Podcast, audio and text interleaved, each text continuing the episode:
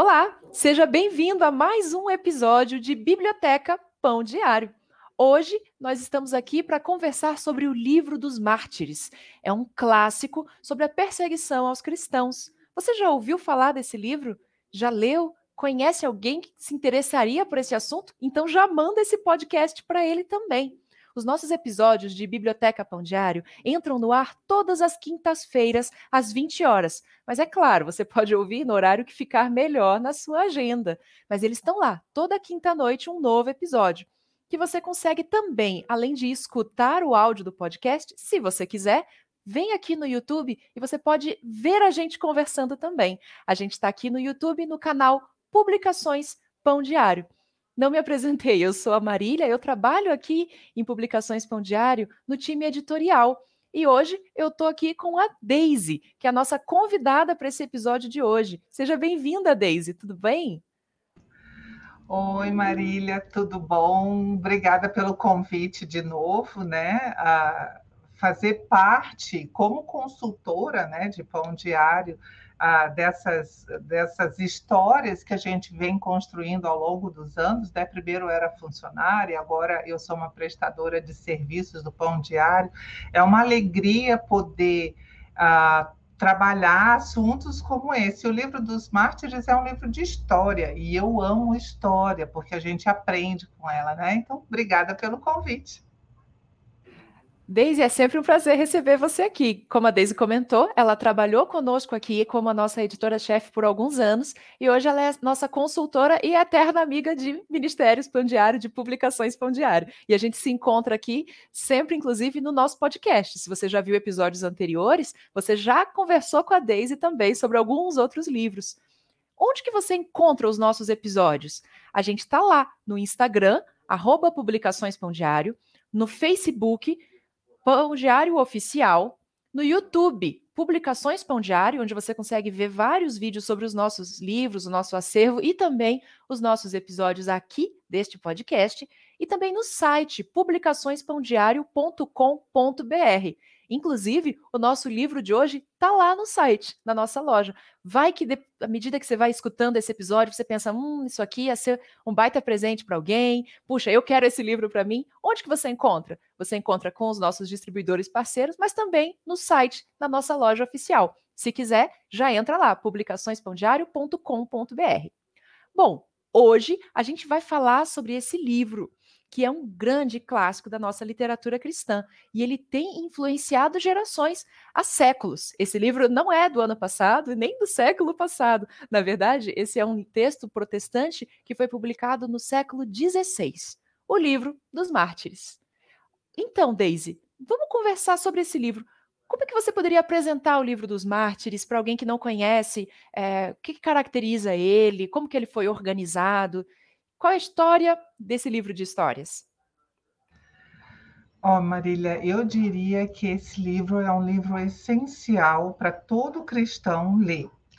Ah, porque ele provoca reflexões muito profundas na gente sobre o preço que foi pago ao longo da história para que a gente pudesse ter a Bíblia, em primeiro lugar, e aí o cristianismo sendo passado de geração a geração porque é, muitas pessoas perderam a vida, é, perderam a liberdade para que a gente pudesse ter isso. Então, assim, o livro dos mártires é esse livro que vai nos contar a história de como esses cristãos que engrossaram aquela nuvem de testemunhas que Hebreus 13 lá, 13, 12 fala, né, aquela nuvem de testemunhas, eles estão, eles servem de testemunha para a gente, para a gente também ser firme na nossa fé, perseverante, apesar de perseguições e dificuldades. Então, esse é um livro, como você falou ali no começo, que fala muito a respeito das várias perseguições que os grupos cristãos sofreram ao longo dos séculos, né? Legal. E olha só que interessante, né? A gente, na nossa caminhada de fé, a gente não anda sozinho, né? Nós temos essas pessoas que são referências para a gente. E eu acho que esse livro, em muita medida, pode vir somar para isso, Porque você, com certeza, você é uma pessoa, você é cristão, você participa de uma comunidade de fé, você tem pessoas ali que são referência para você, gente que te inspira, gente que te aproxima do Senhor Jesus. Quando você lê na palavra, você tem também ali, é, como a Daisy trouxe, né, ali em Hebreus, tantas pessoas que não são personagens, mas são pessoas, né, que tiveram experiências com Deus e que também nos inspiram e nos ensinam. E às vezes parece que a gente tem esse esse intervalo, né? Ah, eu tenho o pessoal lá da Bíblia, o pessoal que ficou registrado na Bíblia, eu tenho as pessoas que eu conheço hoje. Mas a gente tem é, um, uma, um, um, legado de igreja, né? E livros como o Livro dos Mártires trazem isso para a gente, né? Quem foram essas pessoas que, que, que legaram, que trouxeram, inclusive, é, a gente hoje ter acesso à Bíblia, a gente hoje ter é, essa, essa continuidade da, da igreja mesmo, né? Então é muito inspirador, né? A gente se sente conectado com, com toda essa trajetória. E às vezes a gente, no nosso contexto hoje, é, se você está ouvindo esse podcast, talvez você seja brasileiro ou português ou, ou de algum país que fala português, você conhece a nossa realidade hoje, que é uma realidade que a gente tem é, liberdade, né? A gente está aqui na internet falando da Bíblia. Nem sempre foi assim, né? Nem sempre foi, foi, foi fácil, foi acessível dessa maneira. E isso é uma consciência que é importante a gente ativar também, a gente perceber, né? O que que os nossos irmãos passaram por amor a Cristo, pela fé, né? E isso é muito inspirador para a gente também, né? Daisy, qual que é a, a, proposta desse livro? O que é que ele traz para a gente? Como que é o, como que é a organização? É, como que estão esses relatos dos mártires lá dentro? Então, o autor, o John Fox, que é, como você falou, lá do século XVI, né? então não é um livro de ontem, apesar de o nosso livro ter histórias mais recentes, a partir do século XVII até o XIX, e aí a gente não sabe quem é esse autor desse tanto, mas ele casa muito bem com os relatos do John Fox. O objetivo foi traçar ao longo de eras. Então, desde o cristianismo é, primitivo, com o martírio dos apóstolos, dos doze, ele mostra brevemente né? Se a gente quiser saber mais detalhes, talvez a gente teria que consultar outro livro, mas ele mostra os doze apóstolos, então, é, é, como foi os primeiros cristãos dos primeiros séculos, e depois, a partir do momento em que houve a conversão do imperador romano, o que isso mudou para a igreja. Então, assim, ele atravessa eras mostrando o desenvolvimento do, do evangelho né, dentro da igreja ah, e até mostra erros ah, das igrejas. E, e, ele tem alguns parágrafos assim para mim que são gente, para mim foram choques de realidade tão profundos. Primeiro, a forma como ele abre o livro. E eu, se você me permitir, eu vou ler, porque é bem curtinho aqui. Deixa eu só achar a página, né? Ok. Ele começa assim: no Evangelho de Mateus, Cristo, nosso Salvador, ouvindo a confissão de Simão Pedro, que antes de todos os outros reconheceu abertamente que ele era o Filho de Deus, e percebendo naquilo a mão secreta de seu pai, chamou-o como alusão ao seu nome, uma pedra sobre a qual ele edificaria a sua igreja de maneira tão sólida que as portas do inferno não pre prevaleceriam contra ela. Nessas palavras, três coisas devem ser observadas. Primeiro, Cristo terá uma igreja neste mundo. E que bênção a gente saber que, apesar de todas as perseguições e de tudo que aconteceu ao longo dos séculos e que ainda acontece, porque perseguição não acabou, né? Cristo vai ter sempre a sua igreja no mundo em todas as eras. Segundo, essa igreja será fortemente atacada, não somente pelo mundo, mas também pelas forças e poderes extremos de todo o inferno. Porque né, Jesus falou que as portas do inferno não prevaleceriam. E terceiro, a despeito do extremo empenho do diabo e de toda a sua malignidade, essa, essa mesma igreja continuará a existir. Então, assim, é uma coisa que traz um alerta, uma esperança e, e, e, a segurança de saber que a gente pode confiar é, em Cristo para manter a sua igreja. Não é na própria igreja. E a gente vai ver, que, à medida que a gente contar a história desses mártires aí, a gente vai perceber o quanto eles ah, é, dependeram de Cristo mesmo para suportar os grandes sofrimentos que eles estavam sujeitos, né? Sim, e é como você falou, é uma mensagem nas palavras de Cristo, né? É uma mensagem de alerta, mas é uma promessa. E pro... as promessas de Deus são assim, né? Elas nos, tra... nos, trazem essa segurança, né? Quer dizer, o mundo ele, ele muda, as condições, as circunstâncias, mas a palavra de Deus que é eterna nos traz esse, esse, esse conforto, né? E essa esperança. Bom, hoje eu estou bem, amanhã sei que eu não vou estar, porque a vida varia, né? as circunstâncias variam, mas o Senhor é o mesmo, e graças a Deus por isso. E eu acho que esse pode ser um espírito que anime a nossa leitura desse, dessa obra, porque a gente conta ali com alguns relatos muito intensos, né? Mas é, é, importante a gente saber, bom, apesar de tudo o que aconteceu aqui, a gente tem, o Senhor continua sendo soberano, e o Senhor continuou é, estando junto, como ele mesmo tinha prometido, né? Estando junto com os seus filhos ao longo da história, né? Então, às vezes, a gente vendo relatos de perseguição, de martírio, com, é, é lógico, isso afeta nossas sensibilidades, né? É, porque a gente se, se, se empatiza com, com o que a gente está lendo, mas saber que, na realidade, é, mesmo quem passou pelos martírios tinha confiança no Senhor, porque o Senhor estava com eles a todo momento, e isso é muito, isso é muito significativo.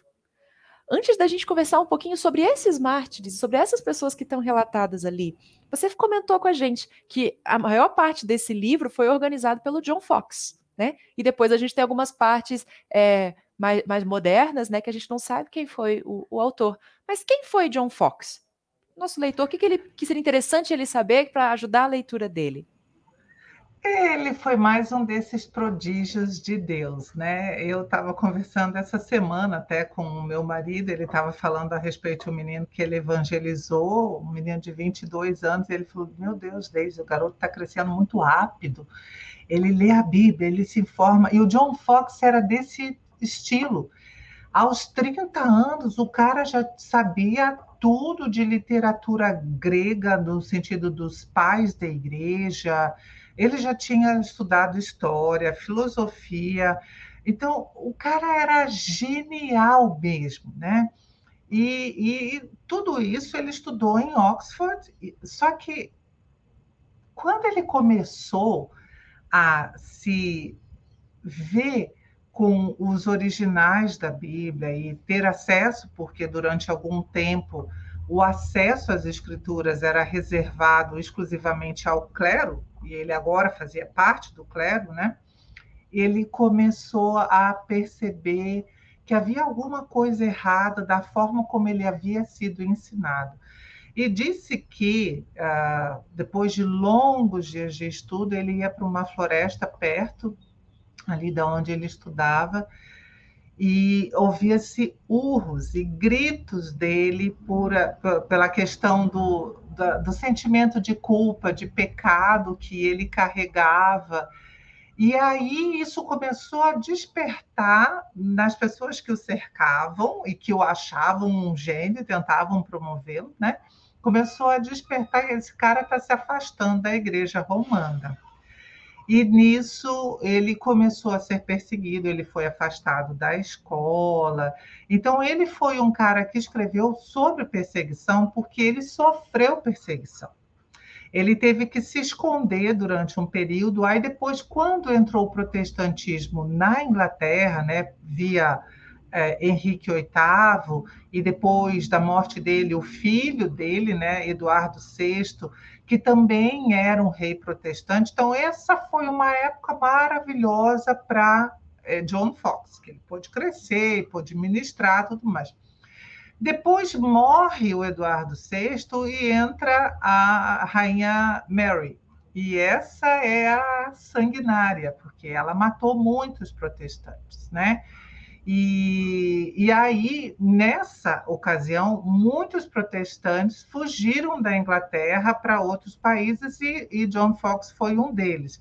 Inclusive, foi durante esse período, se eu não me engano, era na Suíça que ele estava, não lembro com exatidão agora, não sei se eu estou confundindo a história de Calvino, enfim, mas ele estava em, em outro país, vamos dizer assim, né, para não errar, que ele escreveu, que ele começou, na realidade, a escrever o livro dos mártires. E a primeira, a primeira edição era em latim, só depois ele foi traduzido para o inglês, sabe? Então o cara era realmente genial. E ele escreveu, uh, se você perceber é, a, a forma como ele se dirige algumas vezes, você percebe um alto teor de indignação e até de ira dele é, com relação às injustiças que estavam que aconteceram no passado e que estavam acontecendo no tempo dele, porque ele escreve bastante a respeito dos anos anteriores a ele, ou, ou seja, a pré-reforma, e ali esse período da reforma. Então, é, aí você percebe a indignação dele. Às vezes você diz, calma, irmão, não precisa ficar tão nervoso. Mas eu acho, gente, eu nunca vi os horrores da perseguição. Tá? Eu sei que ser cristão em países ah, onde o cristianismo é proibido, como Oriente Médio, ah, até na China e alguns outros países, inclusive da África, não é fácil. As pessoas são mortas de forma muito cruel então, eu, eu creio que se eu estivesse no lugar dele e sendo testemunha ocular dessas injustiças, talvez eu escrevesse com a mesma indignação. Me conhecendo, eu diria que eu faria com a mesma indignação, né? Tá aí, eu acho que isso é tão delicado, né? Porque a gente, quando vê uma injustiça, e não precisa nem ser uma injustiça de, de perseguição religiosa, de violência, injustiças menores, né? É, a gente fica indignado existe um senso de justiça dentro da gente, um senso moral que fica mordido, né? E então, se você é uma pessoa que se fica indignado e fica incomodado diante da injustiça, vai ler então John Fox, venha ler então o livro dos Mártires, porque ali a gente encontra, né, esse esse ah, essa sede, essa necessidade, né? E graças a Deus, porque o Senhor Jesus diz, né, que quem tem fome e sede de justiça será saciado, né? Então a gente vê. É, é, é, natural que a gente se fique indignado diante do que é errado, diante do que, do que é injusto, né? É, ainda mais quando a gente vê isso assim tão proximamente, né? E graças a Deus também pela pela diversidade, né, do corpo de Cristo, né, pela diversidade de talentos, de habilidades, de conhecimento, de oportunidades que o Senhor distribui ao longo da igreja dele, né? E ao longo dos séculos, né? Então a gente vê que para John Fox, o Senhor deu essa oportunidade de estar estudando nos lugares certos, na hora certa, essa habilidade intelectual de reunir tudo isso também, esse corpo de conhecimento. E a gente hoje tem acesso a isso aqui em língua portuguesa, né? Um, um português é, nosso, um português brasileiro, acessível, contemporâneo, que traz essa leitura também para o nosso dia a dia. Então, graças a Deus também por quem atuou né, nessa tradução, nessas pesquisas, na montagem desse material. Que legal, né? A gente vê essa como se complementam né, as é. habilidades, né? Eu esqueci de falar, Marília, que esse livro historicamente é tão importante, especialmente para a Igreja da Inglaterra, que ele era colocado no púlpito junto com a Bíblia para ficar oh. disponível para as pessoas. É, é verdade. Então é assim, gente. A gente precisa entender que tudo bem, a reforma protestante aconteceu ali quase que junto com o nascimento da imprensa, o que facilitou a distribuição de livros. Ainda assim, o livro era um material caro ah, e não muita gente tinha a possibilidade de ler, até porque muita gente também era analfabeto. Então, esses livros eles eram colocados dispostos no púlpito para que as pessoas pudessem ir na igreja e ler, ah, justamente né, pela dificuldade de aquisição pessoal do livro, né? Ah, porque a igreja anglicana queria que as pessoas lembrassem que houve injustiças em termos de perseguição, inclusive contra eles, os anglicanos. E o John Fox era um anglicano, né? Que bacana, você vê esse caráter, né? É até formativo também ali da igreja, né? Então, você que é um professor de escola bíblica, você já, já se identificou, né? Você tem coisas que você quer que os seus alunos leiam, né? Para ah, expandir o conhecimento deles também sobre a Bíblia e sobre a história da igreja.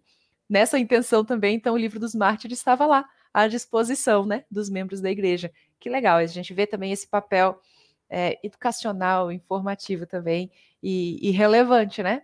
Ah, claro que toda a nossa literatura cristã, ela não se equipara à Bíblia. A Bíblia é a revelação, né, do Senhor.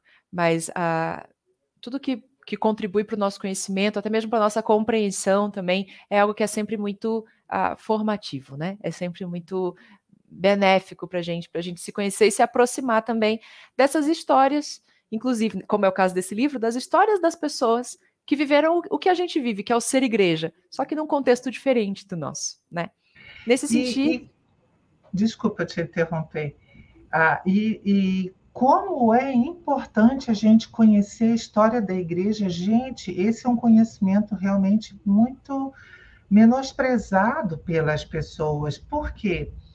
Ah, por que é importante conhecer? Porque é Deus agindo ainda. O pessoal até brinca, né? O livro de Atos não está completo ele ainda está sendo escrito, a história da igreja ainda está sendo escrita. É né? verdade. Né? Então, se a gente não conhecer a nossa história, a gente corre risco de repetir os mesmos erros. E, e lembra que eu comentei que há algumas partes que me chocaram muito? E Era exatamente delas... isso que eu ia lhe perguntar, né? Que queria saber de você. Quem que são algumas partes desse livro, alguns mártires, algumas histórias específicas para você compartilhar com a gente? É, esse aqui não é exatamente uma história, mas é um marco histórico da mudança da, da, da questão da perseguição. Está ah, tá no começo do capítulo 4. Ele diz assim: Até aqui, a nossa história de perseguição se limitou principalmente ao mundo pagão Chegamos agora a um período em que a perseguição, disfarçada de cristianismo, cometeu mais maldades do que as que haviam sido haviam desonrado os anais do paganismo. Gente, desculpa os barulhos de fundo aqui. Vocês que a gente está gravando em casa e tem caminhão dando ré e tem que anunciar que ele está dando ré. A vida como ela é. exatamente, exatamente. Agora há pouco estava passando um avião aqui. É, é assim mesmo. Mas uh, o que me chocou aqui foi justamente isso, que a perseguição a partir de agora era de cristão contra cristão, só por pontos de vista diferentes, e ela foi mais cruel e mais longa do que aquela perseguição pelo paganismo.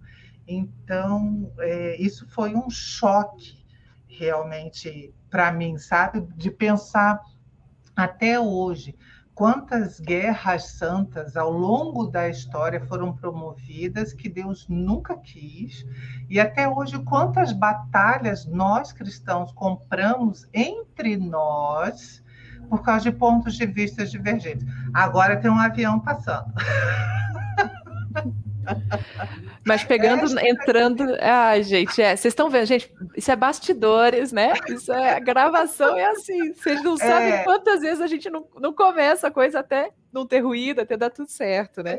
E, e pior é que não tem como, né? Não tem como. Eu tenho cachorro, daqui a pouco os cachorros latem. Gente, desculpa, mas. Os leitores são pacientes com a gente. É, eu só estou avisando porque o pessoal que vai ouvir o podcast é, pode pensar, nossa, mas que ruído é esse que surgiu aí de repente do nada? Será que é o meu computador? Não, não é, não. É só a minha vida real acontecendo aqui. Tem nada no seu equipamento, pessoal, tá tudo certo. Mas você estava falando, Daisy, né, de como realmente às vezes a gente entra em guerras e em batalhas dentro da igreja, né? E como isso é triste, isso com certeza não agrada o coração do pai, né?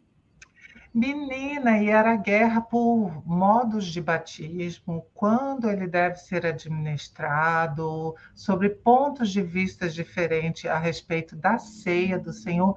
Tudo isso, gente, virava guerra, em vez de virar diálogo e, né?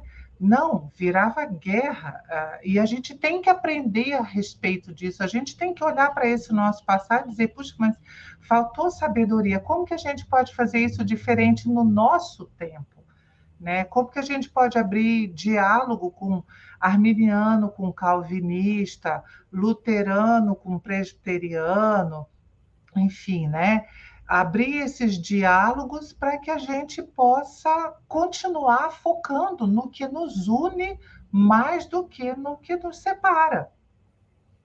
Com certeza, né? E, e que o Senhor nos dê temperança, equilíbrio, sabedoria, né? Porque quando você encontra. Uh, você leva a Bíblia muito a sério, você leva seu relacionamento com Deus a sério, você compreende um texto, uma doutrina de uma maneira e aí você vê, às vezes, a pessoa que pensa difícil, como que ele pode estar entendendo errado dessa maneira, né?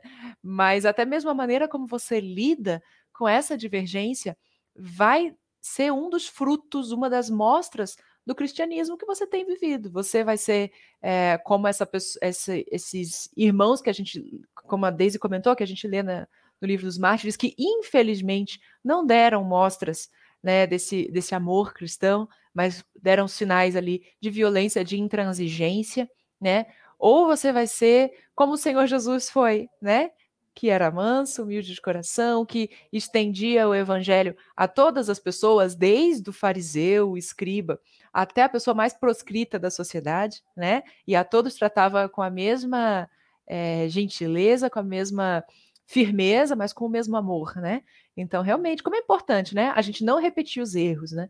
Ainda mais se a gente pensar que a gente vive muitas vezes em contextos, como a Deise falou, é óbvio que existe perseguição, mas às vezes a gente vive em contextos de uma, de uma, uma maioria cristã, né, ou de, de, uma diversidade muito grande dentro da igreja brasileira hoje, por exemplo.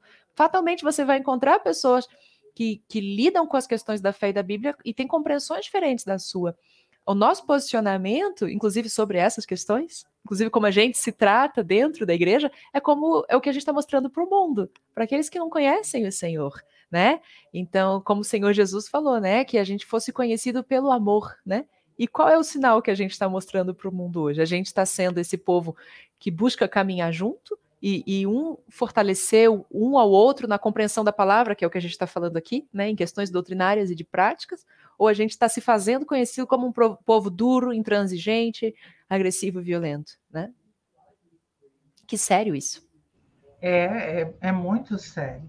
E você me perguntou a respeito de histórias. É até difícil selecionar histórias aqui, tá? Porque na realidade há tanta coisa, mas Inácio, esse é um dos primeiros mártires, né? Ainda ah, ali final do primeiro século, início do segundo século da, da era cristã, ele foi substituto de, do apóstolo Pedro. Quando ele foi martirizado, ele foi na, naquela de ser colocado nos coliseus e lançado aos leão, leões, que era uma das coisas que os romanos faziam bastante, né? Ah, o que ele falou um pouco antes de morrer é muito bonito. E ele, quando os irmãos estavam tentando livrar ele dessa, ele falou: gente, não tenta me livrar, não. É, deixa, eu, eu vou conhecer a Cristo, é, porque eu vou participar dos sofrimentos dele, e isso para mim é uma honra. E pouco antes de morrer, diz assim: que quando ele ouviu os leões fugindo, ele falou: Eu sou o trigo de Cristo serei triturado pelos dentes de animais selvagens para que eu possa ser encontrado pão puro. É muito bonito.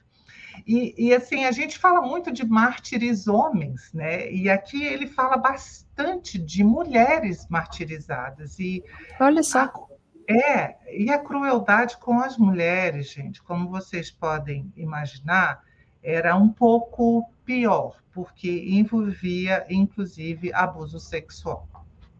Muitas foram torturadas e abusadas sexualmente antes de serem entregues à morte. E, assim, altas humilhações. Às vezes a gente pensa, né, mas por que Deus permitia esse tipo de coisa?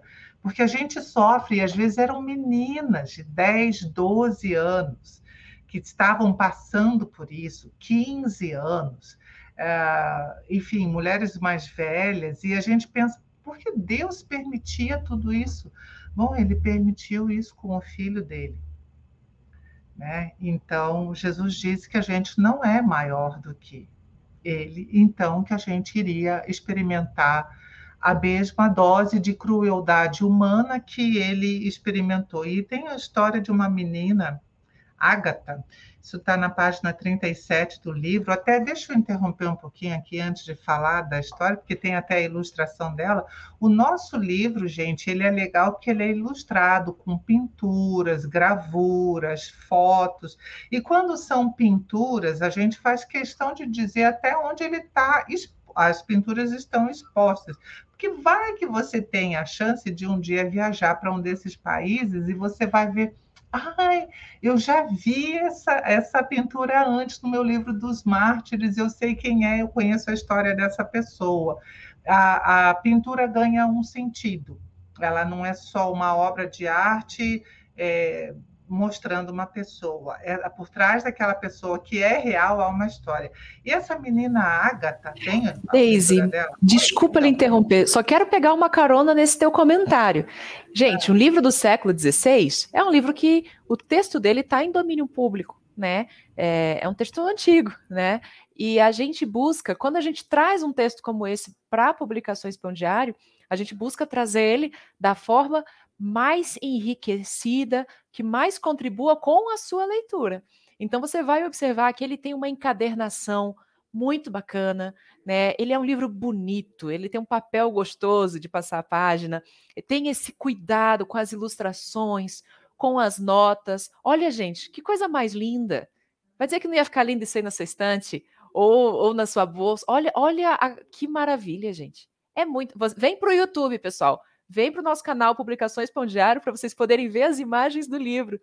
Mas isso que a gente tem se esforçado de trazer esse livro, que você podia talvez pegar esse texto e, e lê-lo em um outro formato e tal. A gente quer trazer do melhor formato, na melhor tradução, que ela é feita com muito cuidado, com notas, com ilustrações, para que a sua experiência de leitura desse texto clássico não seja a leitura de um texto antigo, de um texto é, inacessível ou, ou, confuso, mas que ela seja o mais enriquecida possível. E como a Daisy falou, quem sabe um dia você tenha a oportunidade de passear pelas pinacotecas mundo afora e você consegue atribuir sentido, inclusive, a, a obras, a esculturas, a pinturas que você pode vir a ter acesso nessa experiência também. Mas desculpa, Deise, era só um, um parêntese. Não, tá, foi ótimo. É exatamente isso. Nosso desejo é enriquecer a experiência do leitor. É, mais do que trazer o texto, é trazer o texto bem traduzido, bem compreensível, porque, gente, né, século XVI era um inglês bem, digamos, difícil de traduzir. Ah, mas a gente fez isso da forma que vocês vocês leram, viram aqui, eu estou lendo parágrafos né, do livro e está bem fácil de entender. Fora isso, essas ilustrações elas transportam a gente na história, sabe? Ah, e as notas que você falou, também tinha esquecido disso. E realmente são notas explicativas de algumas coisas que talvez você não conheça, e enfim, né? Ah, voltando aqui para a história da Ágata, então, ela era uma menina tão linda que o governador da Sicília resolveu que ia transformá-la numa concubina dele, só que ela não cedia a ele. O que, que ele fez? Ele levou essa menina a um prostíbulo e entregou a, a cafetina, digamos, né, lá. E essa mulher tinha a incumbência de prostituir Ágata, porque ele queria essa menina para ele, para o seu prazer sexual só. Nada. Ele não se apaixonou por ela, queria casar com ela. E ela não conseguiu, mesmo no ambiente de prostituição, a menina se manteve pura, se manteve casta. E daí sim, ela foi retirada dali, ela foi torturada de formas horríveis, e vocês né, teriam que ler para saber. Agora, falando né, do que a gente estava dizendo ali, quem sabe um dia você tenha a oportunidade, eu tive agora, recentemente, é, novembro do ano passado, eu tive em Praga. E estou lá visitando a igreja, porque eu amo visitar a igreja. De repente, eu vejo John uh, o grupo de John Hus se reunia nessa igreja. Eu fiquei, o quê? Aí eu lembrei do John Hus por causa do livro dos mártires. Eu falei, eu tinha esquecido que a história de John Hus aconteceu aqui em Praga. E aí a gente pesquisou ainda mais né, no Google onde mais, onde que ele pregava mesmo, porque aquele grupo que se reunia lá já foi depois da morte dele. Então, onde que ele se reunia? E aí nós achamos, era uma capela muito simples, construída por dois irmãos lá, ricos, mas que eles queriam que a Bíblia fosse pregada na linguagem do povo, porque as missas eram rezadas em latim, e eles queriam que fosse na linguagem deles. E John Hus foi um cara que foi muito influenciado por Wycliffe, da Inglaterra, que foi um pré-reformador que traduziu a Bíblia para o inglês. Então, Wycliffe foi nessa mesma ideia e começou a pregar a Bíblia é, na língua tcheca. E isso atraía multidões, ele se tornou realmente muito conhecido lá. Ah, e isso, claro, chamou a atenção é, né, do arcebispo do lugar e começou perseguição. Ele começou a ser convocado para. Não eram concílios, né, mas para conferências, e no final das contas, numa dessas conferências, ele foi enganado. Ele achou que era só uma conferência e era, na realidade, o julgamento dele, e aí ele foi condenado e morto na fogueira. Então, eu tive a alegria de estar na igreja ela foi destruída é, durante a, a Primeira Guerra Mundial, essa igreja tinha sido destruída, depois ela foi levantada, então ela tem duas paredes só que são originais, mas nessas paredes estão as pinturas justamente da história ocorrida ali, inclusive de John Hus na, na fogueira. Então é muito legal quando você lê a história e de repente você está no local onde aquilo aconteceu, te dá um sentimento de reverência, sabe? Sabe quando você diz, cara, aqui nesse lugar, gente pagou um preço muito alto para que eu pudesse ter acesso à palavra de Deus. Então é muito tocante. E a história de John Hus, então, tá aqui, de Wycliffe e de John Hus, ela, ela também tá aqui no nosso livro dos mártires. Eu acho que eu deixei até marcado aqui, deixei, ó, página 182, começa a história de John Hus. Então, é muito joia uh, você ver essas coisas, né? E como esses irmãos, eles não se negavam a a infelizmente passar por esse martírio. Mulheres e homens, gente, porque muitas mulheres foram muito corajosas também, muito corajosas até pelas coisas que elas passavam. Eu lembro da época que a gente estava trabalhando na revisão do livro, uma das colegas de trabalho estava lendo, ela falou: "Gente, por favor, eu preciso dar um tempo porque isso está é, me entristecendo de uma forma de ver como as pessoas eram cruéis nas torturas, que, porque uh, John Fox dá detalhes de torturas. Então, realmente se diz a, a, crueldade humana parece que não tem limite, mas ao mesmo tempo a graça de Deus que era ministrada naquele momento e quanto mais parece que batiam na igreja, mais ela crescia, né? Sim, que coisa, né? A gente realmente fica.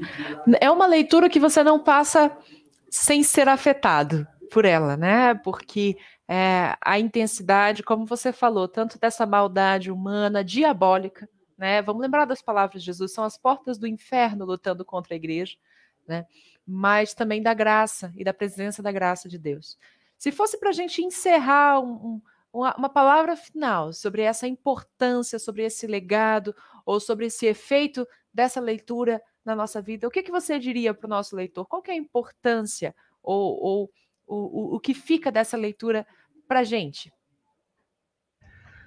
Olha, eu acho que ele levanta aquela questão até onde eu iria por Jesus. Ah, e, e, o mais interessante dessa pergunta é, não é eu iria até a morte, porque o apóstolo Pedro falou: não, Jesus, imagina, isso não vai acontecer com o Senhor de jeito nenhum.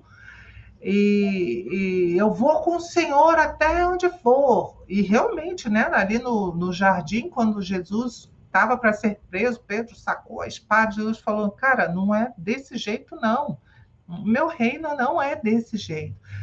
E depois, logo em seguida, Pedro estava negando Jesus três vezes. É, e depois ele aprendeu com isso. Então, eu acho que mais do que eu sou capaz de viver Cristo de uma tal.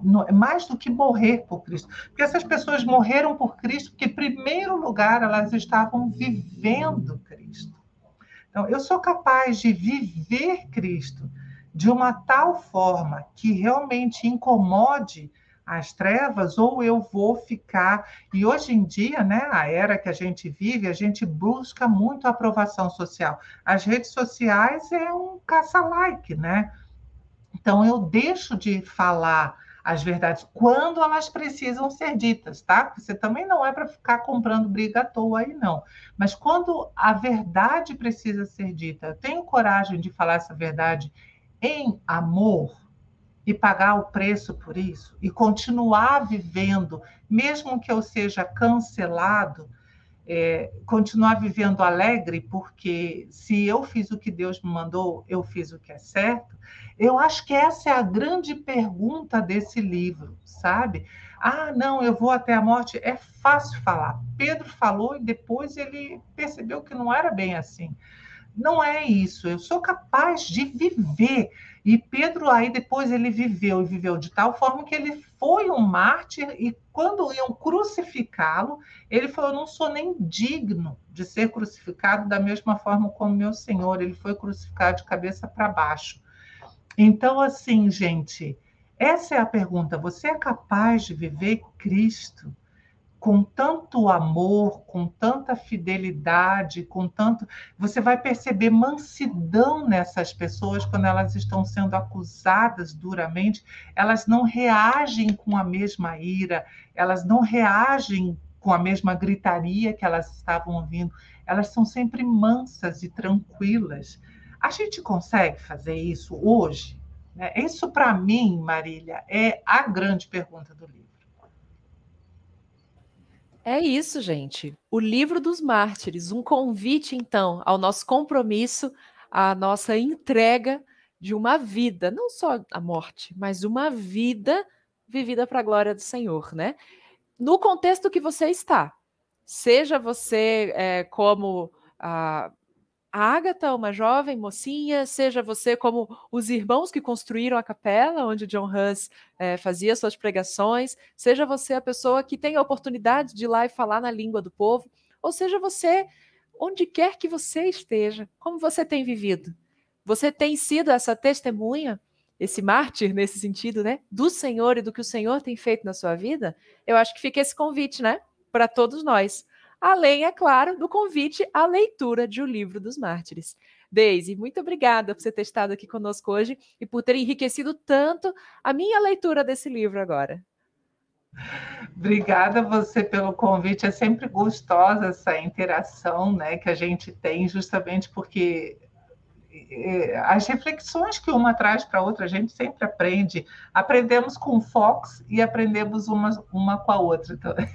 E aí os outros também, os ouvintes vão aprender também. Com certeza. Inclusive, eu gostaria muito de ver o seu comentário, ouvinte, aqui nesse nosso vídeo no YouTube. É, manda um e-mail para gente, comenta no Instagram. Você lembra a nossa conta do Instagram? Arroba Publicações Pão Diário. E você tem lá no Facebook Pão Diário Oficial, no YouTube, Publicações Pão Diário. Todos esses lugares a gente pode receber também os seus comentários, as suas leituras sobre esse e outros livros que você encontra na nossa loja, que está na publicaçõespãodiário.com.br. Queremos ouvir de vocês também. A gente aprende uma com a outra, a gente aprende com a leitura e a gente aprende contigo. Vou ficar esperando o teu comentário também, então, leitor. Muito obrigada pela sua companhia em mais esse episódio. Obrigado, Deise. Obrigada, leitor ou, ou pessoa que está nos escutando agora. E não se esqueça, toda quinta-feira, às 20 horas, entra aí um novo episódio na sua plataforma de, de streaming de áudio ou também nesses canais que eu comentei agora há pouco. Não se esqueça, semana que vem nos vemos para mais um conteúdo abençoador de algum dos nossos itens aqui de publicações Pão Diário. Tchau. Tchau, tchau.